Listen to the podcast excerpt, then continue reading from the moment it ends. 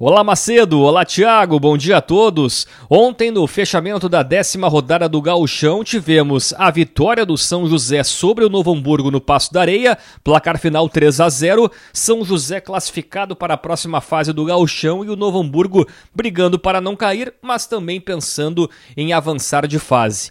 E nos Plátanos, Santa Cruz e Ipiranga ficaram no empate em 1 a 1. O Ipiranga com o pontinho conseguiu sair do Z2, mas ainda briga contra o e também sonha com classificação.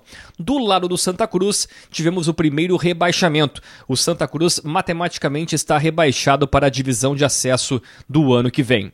Bom, nessa terça-feira tem como destaque a Copa do Brasil.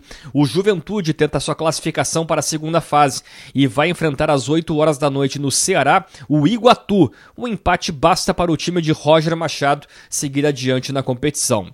O torneio este que tem amanhã o Inter às 8 horas da noite o time colorado, depois da vitória no Grenal, vai enfrentar o Asa em Arapiraca. O empate também basta para o Inter seguir vivo no torneio. O Grêmio viaja para Ijuí porque nessa quarta-feira tem partida contra o São Luís pela final da Recopa Gaúcha. O jogo está marcado para sete e meia da noite. Macedo.